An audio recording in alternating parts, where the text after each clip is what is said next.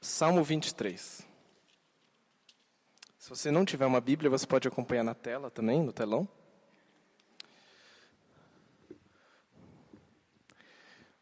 Vamos, acompanhe a leitura. O Senhor, perdão, Salmo 23, Salmo davídico. O Senhor é o meu pastor, de nada terei falta. Em verdes pastagens me faz repousar e me conduz a águas tranquilas. Restaura meu vigor. Guia-me nas veredas da justiça por amor do seu nome. Mesmo quando eu andar por um vale de trevas e morte, não temerei perigo algum, pois tu estás comigo. A tua vara e o teu cajado me protegem. Preparas um banquete para mim à vista dos meus inimigos. Tu me honras ungindo a, cabeça com, a minha cabeça com óleo e fazendo transbordar o meu cálice. Sei que a bondade e a fidelidade me acompanharão todos os dias da minha vida e voltarei à casa do Senhor enquanto eu viver. Amém. Você deve ter ouvido já esse salmo, provavelmente na versão antiga. O Senhor é meu pastor e nada me faltará. Seja no, em adesivo, em para-choque de caminhão, seja na Bíblia, seja na igreja. É um salmo com amplo conhecimento e que fala muito de uma figura muito especial de um pastor e de uma sensação que esse salmo traz de paz, de tranquilidade. A nossa, nosso momento cultural é um momento muito distante da sensação que esse salmo traz. Não sei quem já ouviu falar ou leu um livro que se chama Sociedade do Cansaço. É de um autor, filósofo, coreano, cresceu na Alemanha, Byung-Chun Han, o nome dele. E ele se chama Sociedade do Cansaço e ele trabalha com o crescimento de doenças emocionais e psicológicas nos últimos 50 anos, 60 anos para cá. Especialmente com questões de transtorno de déficit de atenção e hiperatividade, depressão, são quatro, é, ansiedade e burnout. Tanto é que o nome do livro em inglês é A Sociedade do Burnout, é o nome do livro. E ele trabalha como filósofo historicamente o que, que aconteceu na maneira que as pessoas veem o mundo, veem a sociedade, veem a função delas no mundo. Por que, que mudou? Será que foi só o diagnóstico que melhorou? Ou será que as nossas condições estão contribuindo para um maior número de casos? E ele concorda, ele tem a teoria de que o nosso momento cultural impele pessoas a mais doenças desse, desse cunho, do lado emocional. E um dos fatores principais que esse autor traz, e ele argumenta, é que as sociedades, principalmente no Ocidente, e é onde acontece essa mudança maior, elas eram guiadas pela formação da virtude, do eu devo.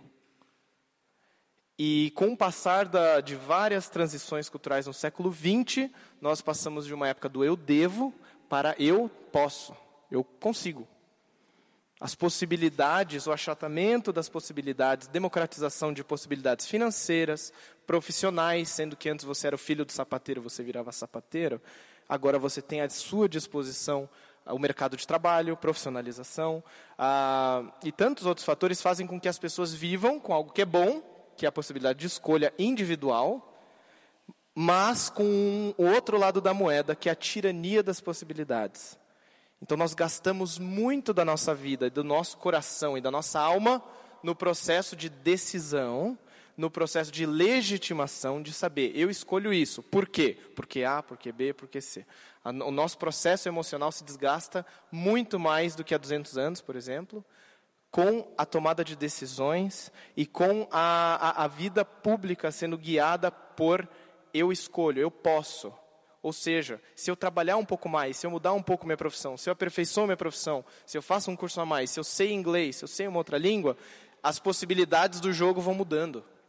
A nossa mobilidade é muito grande, mas as possibilidades acabam se tornando muito numerosas e tirânicas. É, e a realidade que isso traz é que essas doenças de ansiedade, burnout e tudo mais, também geram a necessidade em mim e em você de legitimar como a nossa saúde tem que ser cuidada. Isso tem todo um processo de é, mudança para uma sociedade terapêutica, uma sociedade que ela, é, o fator físico parece que já se estabilizou em muitas áreas, mas os fatores psicológicos e emocionais ainda estão em muita mudança. Então esse é o livro que esse Byung-Chun Han fala. E ele desenvolve, a grande problematização dele é, a grande questão é que nós não podemos voltar o relógio. Nós não podemos mais voltar para uma sociedade da virtude do, do século XVIII, por exemplo. O que nós podemos fazer dentro dessa sociedade? Como bom filósofo, acaba o livro. E ali você sai embora com aquela dúvida. Beleza, não podemos voltar ao relógio. Essa é a situação. Ele traz algumas, alguns lampejos muito genéricos da questão de mudança da educação, educação para inteligência emocional, que muitas escolas já hoje já trabalham, mas ele não, não resolve, né? E essa é uma grande questão. Provavelmente você, ou alguém próximo de você, da sua família, do seu círculo de amigos, deve ter passado por algum tipo de doença emocional desses quatro tipos TDAH, ansiedade, depressão e burnout. Em níveis diferentes, obviamente. Então a amostragem que a gente tem ao nosso redor nos diz: nós temos alguma coisa acontecendo que precisam de respostas que nos deem esperança e paz. Mas não uma esperança e paz vaga, uma esperança e paz frágil. Nós precisamos de algo mais profundo. O que esse salmo pode dizer para nós, olhando para a Bíblia, para a palavra de Deus, do nosso contexto. O Salmo 23, na verdade, ele é uma, ele é uma, uma resposta de esperança. Tanto é que, se você olhar, a primeira coisa que é interessante desse salmo é que o subscrito ali é um salmo de Davi, ou salmo davídico. Ele espera que você conheça a história de Davi quando você lê esse salmo. O Davi, que era pastor de ovelhas, mas também o Davi, que passa a sua vida, a sua juventude, na verdade, até que ele vire rei de Israel, acompanhado de inimigos, de perseguição e de incertezas. O autor desse salmo não espera que nós, leitores, sejamos pessoas passivas ou pessoas simplesmente pacíficas esperando é, uma resposta mágica. O Davi escondido nas cavernas do rei Saul é quem ora esse salmo. Então, como eu, das cavernas da, do meu momento, do nosso Brasil, de incertezas políticas, financeiras, da minha família, como eu posso orar esse salmo? Como eu poderia orar esse salmo com, com um coração verdadeiro? É, e esse salmo, então, é lido tanto no contexto de Davi quanto nosso, no contexto guiado pelo paradigma de escassez e insegurança. Duas figuras emergem muito forte a primeira, que é a mais conhecida e a mais óbvia, é a do pastor. A segunda figura, que a segunda metade desse salmo trabalha muito fortemente, é a do anfitrião. Então, o autor desse salmo está falando: existem duas maneiras com que o meu relacionamento com Deus me traz paz, me traz segurança, mesmo nas fugas e nas incertezas. É um Deus que é pastor e é um Deus que é anfitrião. Essas duas figuras também são acompanhadas por cada uma delas por duas, dois, dois traços do caráter de Deus. Ele provê e ele protege. O pastor é aquele que nada falta a quem segue ele. Ah, o pastor é aquele que segue, que guia por um ambiente quase paradisíaco, de pastagens verdes, de águas tranquilas e por veredas retas e restaura a vida. Mas ele é aquele que protege no vale da sombra da morte. A tua vara e o teu cajado me consolam, na versão antiga, mas a ideia de eles me dão segurança, porque eles me protegem. São duas, dois itens que servem tanto para golpear algum animal que possa estar tá ameaçando as ovelhas, quanto tirar e guiar a ovelha, quanto tirar matagal do caminho. E a segunda metade trabalha com a figura do anfitrião. Preparas, preparas-me uma mesa, era a versão antiga, preparas adiante de mim um banquete na presença dos meus adversários. Ele provê a comida antes que você chegue no destino. Ele já está com aquela comida posta. Quando você chega na casa, igual almoço de domingo, que você vai na casa da mãe, da avó, e lá está a mesa pronta. Ele prepara diante de você um banquete. Mas ele também faz isso na presença de adversários. E a linguagem que é usada na frente, certamente a bondade e a misericórdia me seguirão por toda a minha vida. É, a melhor tradução ali seria assim: eles me perseguirão. É a linguagem de, de, de caça. Eu me sentirei perseguido por bondade e misericórdia, não por inimigos, porque o Senhor vai me proteger. Então esse salmo trabalha com essas duas figuras, essas duas, esses dois traços de caráter de Deus. Mas eu queria atrair os seus olhos para duas coisas, dois, dois, dois, dois, duas coisas desse salmo, duas frases. E é nelas que eu vou gastar tempo. É um salmo denso e poderia demandar muito tempo. Mas são duas frases dele. A primeira frase que eu quero atrair sua atenção é a mudança que acontece no vale da sombra da morte. Tu estás comigo. Se você relê esse salmo, você percebe que o autor começa falando na terceira pessoa de Deus, na terceira pessoa sobre Deus. O Senhor é o meu pastor, ele me guia, ele me faz descansar, ele refrigera minha alma. Ainda que eu ande, mas quando ele chega no vale da sombra da morte, a frase que ele usa não é o Senhor ou ele está comigo. A frase que ele usa é tu estás comigo.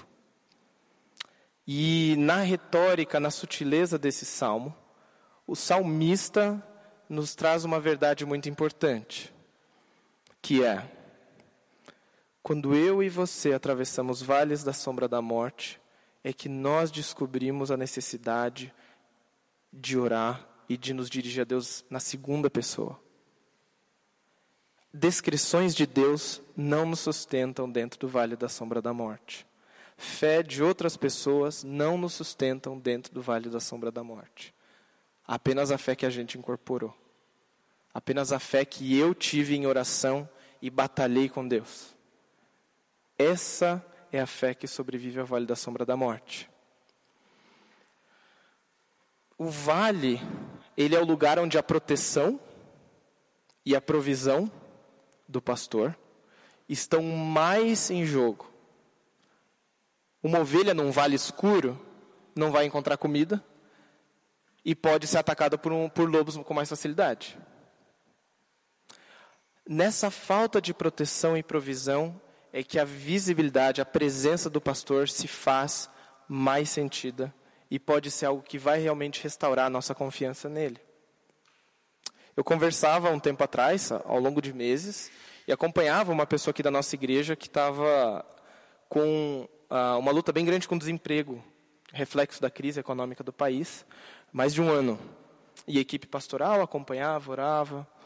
E essa pessoa começou a servir em ministérios da igreja, e aqui, encontra aqui, encontra colar. A gente conversa, conversa no corredor, conversa no fim do culto. E um dia ele me falou isso. Ele, no, no tempo do desemprego ainda, quando ele estava pouco antes de conseguir o trabalho.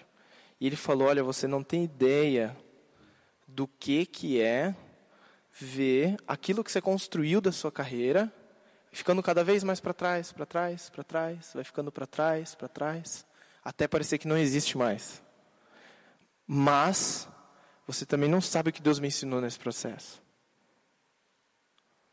E eu vi isso, fiquei com isso na cabeça, né? E é verdade que quando a gente tem uma, um, um relacionamento de identidade muito fortemente profissional, o desemprego afeta a gente muito. A aposentadoria afeta a gente muito. A licença maternidade afeta muitas mulheres de uma forma muito profunda. E é nesses momentos em que você é afastado da sua identidade profissional que você tem que ver, tá, e agora? O que resta se eu tiro meu emprego? O que, que resta se eu tiro meu trabalho? O que, que resta se tira aquele dinheiro que eu ganhava com isso? O que, que resta?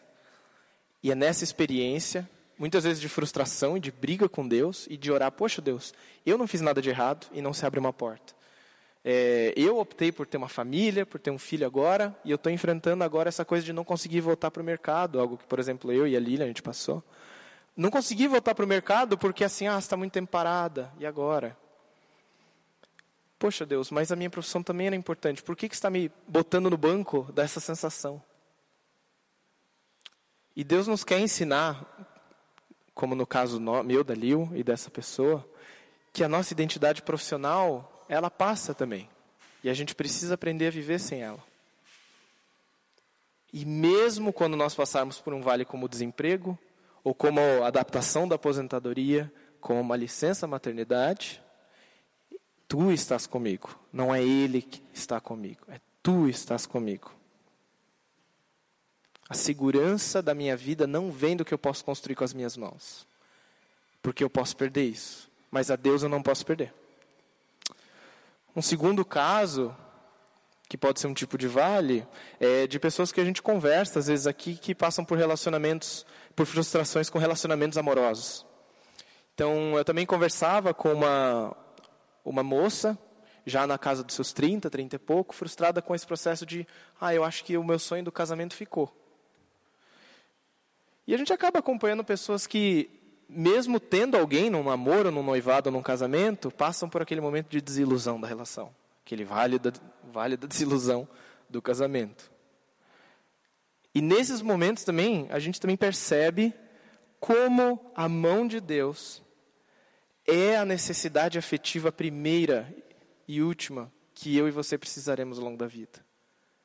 Quando o casamento passa por uma crise, e graças a Deus eu já vi coisas maravilhosas que Deus pode fazer, a restauração de muitos casais cristãos que a gente vê é quando eles percebem que aquela pessoa não é o seu Messias, aquela pessoa não é aquele que vai constantemente e ultimamente preencher as suas necessidades afetivas.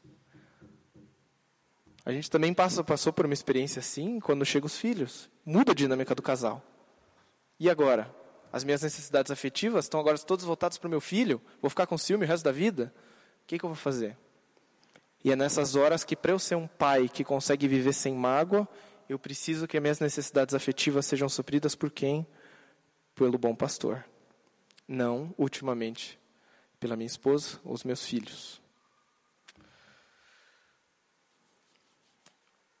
A primeira fase, essa primeira fase de passar pelo vale e perceber que tu está comigo, tu estás comigo, talvez seja o processo mais doloroso do salmo mas é o processo que não só nos leva para mais perto de Deus, mas que faz com que a gente reconheça que a nossa, nossas identidades relacionais, profissionais e tantas outras, elas são limitadas. Elas são boas, mas são limitadas. Elas podem passar, elas podem mudar, mas a presença do bom pastor não vale não.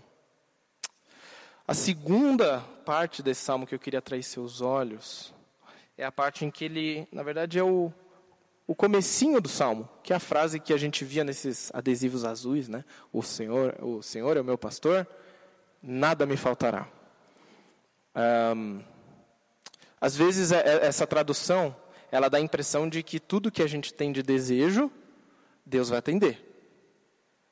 Eu não sentirei falta de nada. Ou seja, estou sentindo falta de um carro novo. Então vou orar, porque Deus não vai deixar eu sentir falta do carro novo. Estou sentindo falta daquelas férias internacionais.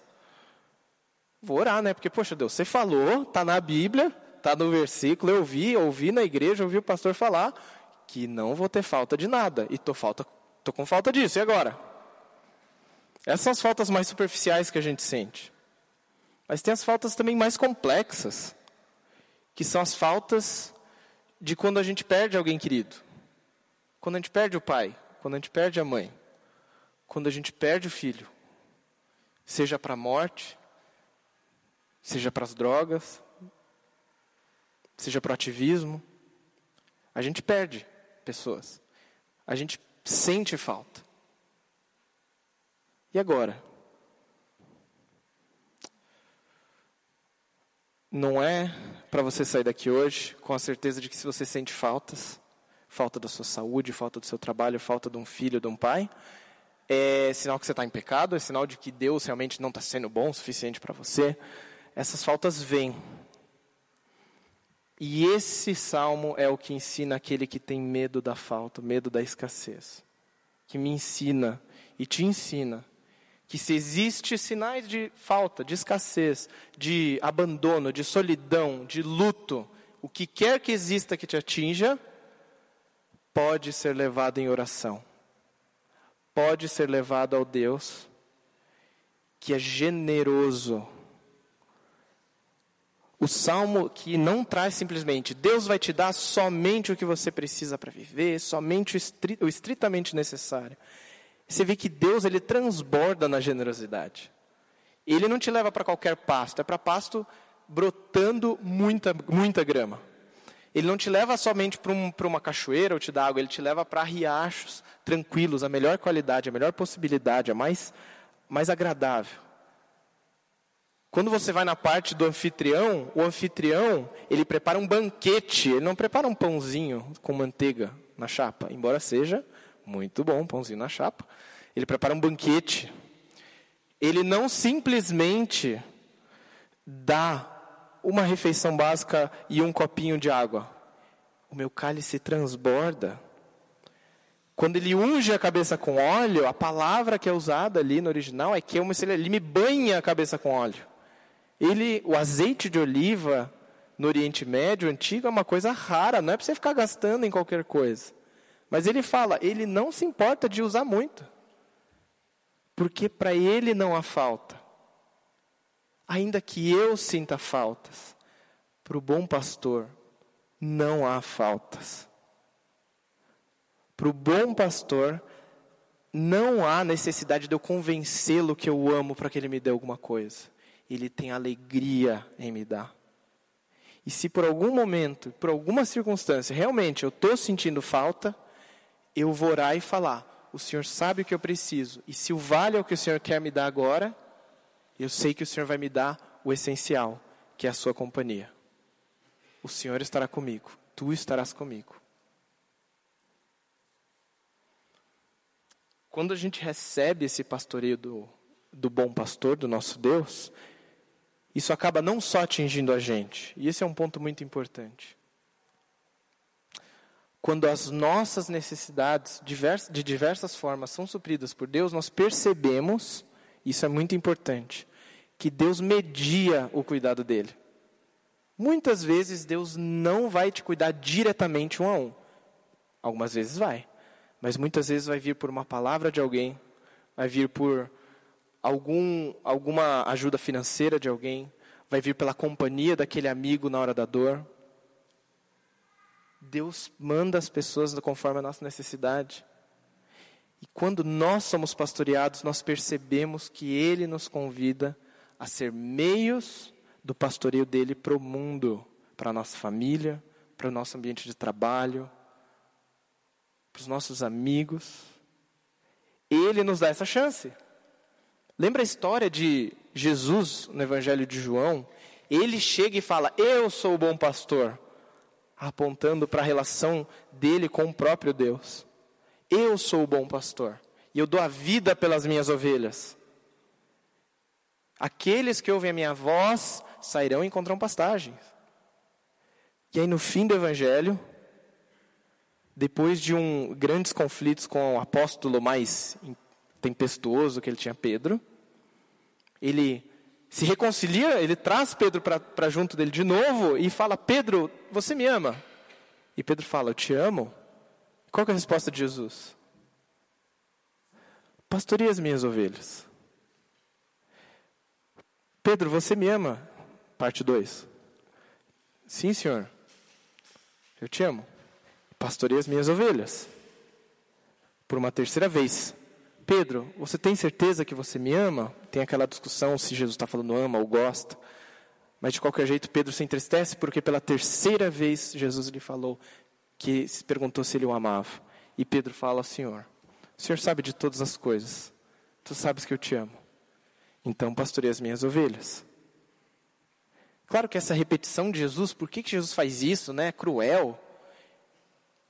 Pode ter a ver com o fato de que Pedro negou Jesus três vezes e Jesus está dando uma chance de, por três vezes, afirmar o seu amor por Jesus. Mas, Pedro, mas Jesus também dá uma chance de Pedro pensar no, na figura que ele está usando ali no meio, que é pastorear. E isso acontece depois que Jesus Cristo deu a sua vida em favor das ovelhas.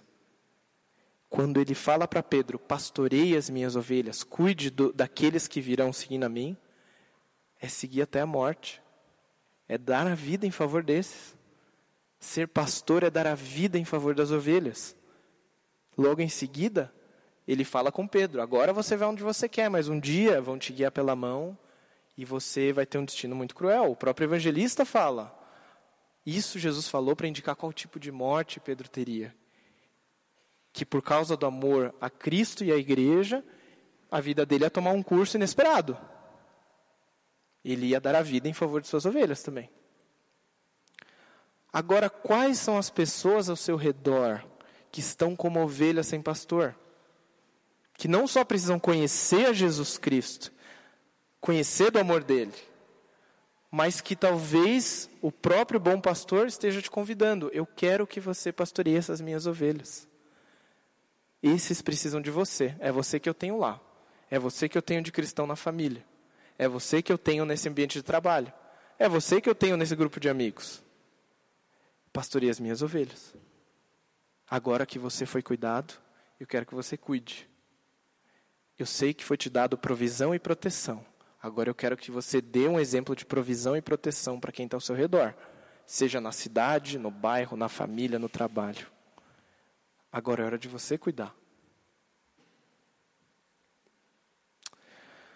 Num mundo, como o filósofo diz, uma sociedade de cansaço, que é guiada por escassez, pela limitação de recursos e limitação de possibilidades, nós precisamos, seguindo o exemplo de Cristo, seguindo o Salmo 23, ser o povo que não tem medo da escassez e da insegurança, porque eles não têm a última palavra. Quem tem a última palavra é o bom pastor. E quem seguir a voz do bom pastor encontrará pastagem. A nossa segurança, a nossa provisão, a nossa proteção não vem das circunstâncias que a gente conquista esses passam, esses mudam. Melhora, piora, melhora padrão de vida, piora padrão de vida, melhora relacionamento, piora relacionamento. Mas a presença do bom pastor fica. O, essa semana, enquanto eu preparava esse estudo, eu vim andando mais ou menos ali do estação, pela João Negrão, até a igreja. E eu passei ali na esquina qual, a igreja, a igreja nova, aquela igreja da Universal, bem grande. E daí tinha uma banca de jornal e tinha um moço, eu estava andando, o moço falou, moço, por favor, me dá alguma coisa, vem aqui no posto, me paga um café da manhã. Eu sempre fico com cuidado por causa de pessoas que trabalham na nossa igreja, com pessoas em situação de rua, com dar dinheiro, com dar alimento fechado, porque isso pode virar uma tentação. E aí eu falei assim, moço, você sabe que, poxa, tem uma igreja. Eu olhei para a igreja, foi o meu truque, acho que eu, querendo cobrir a minha, minha pressa, minha assim, ai, o cara vai me atrapalhar aqui. Foi bem isso, na hora. E ele chegou e falou assim, eu falei assim para ele, tem uma igreja aqui, eles têm serviço social, fala com eles, conversa, o pessoal vai te atender, você está numa situação precisando de comida. Eu perguntei, você tem família? Ah, eu tenho um filho de um ano e meio. Eu falei, eles vão te ajudar. E podem te ajudar até a sair da rua.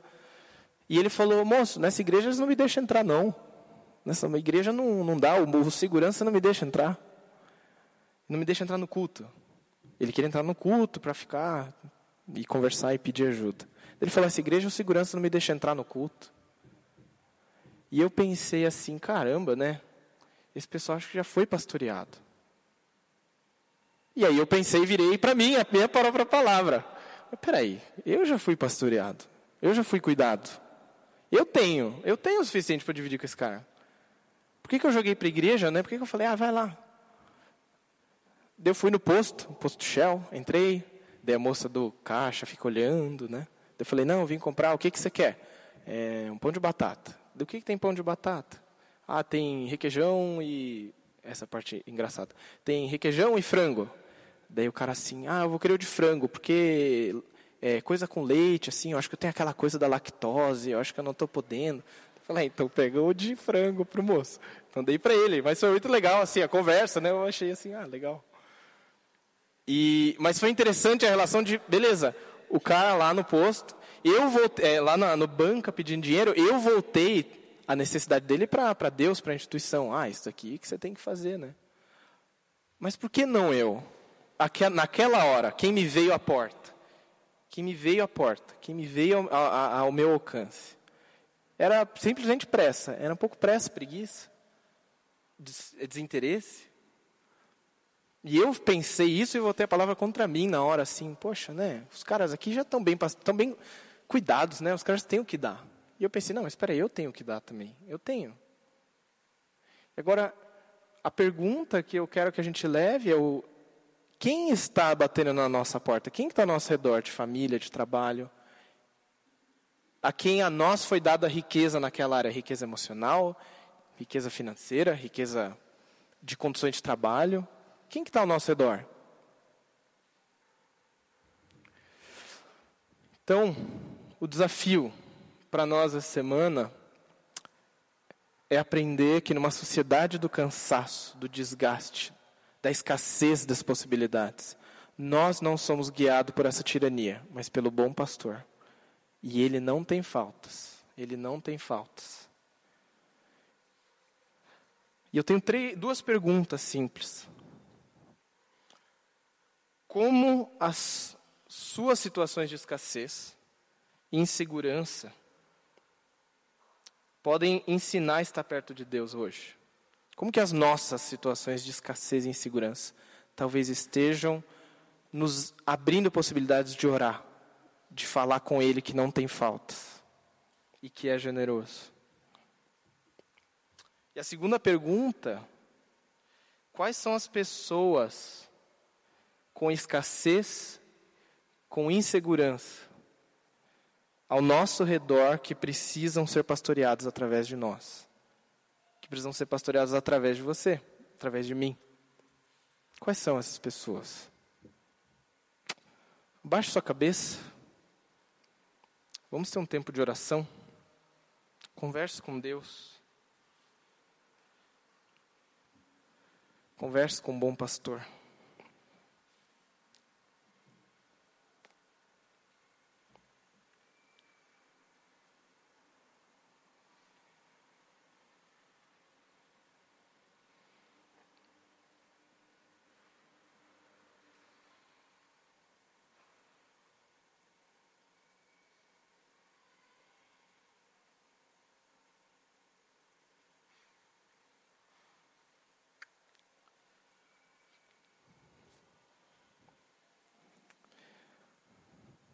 Nosso Deus, Deus que é bondoso, um bom pastor. Pela tua palavra a gente aprende que a gente tem liberdade de apresentar as nossas orações, que às vezes vem do medo, da insegurança, da escassez. Mas o Senhor nos ensina como orar os nossos medos também. O Senhor não só supre as nossas necessidades, mas o Senhor define que a nossa maior necessidade é o Senhor. Quem está contigo, Deus, vai encontrar. Vai, vai encontrar verdes pastagens, vai encontrar rios de águas tranquilas. A gente apresenta diante do Senhor as nossas necessidades também, Deus, o que não está sendo atendido. O Senhor conhece cada um aqui, conhece o meu coração. O Senhor sabe que quando nós não temos necessidades atendidas, nós vamos atrás de tantas coisas frágeis, tantas coisas fúteis, tantas coisas vazias. Mas nós queremos saciar nossa sede no Senhor, seguindo a tua voz.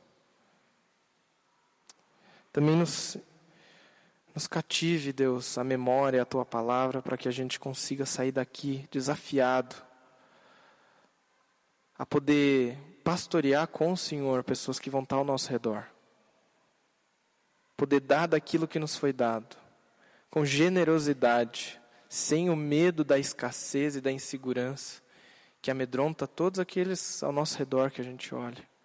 Nos dê essa segurança essa confiança de que o Senhor nos dá não só para nós, mas para sobrar, para dividir. Ó Deus, tem misericórdia de nós. E nos alegra o coração de saber que nós estamos seguros contigo. As nossas famílias estão seguras contigo. Nossa igreja está segura nas suas mãos. No teu nome nós oramos, agradecemos. Amém.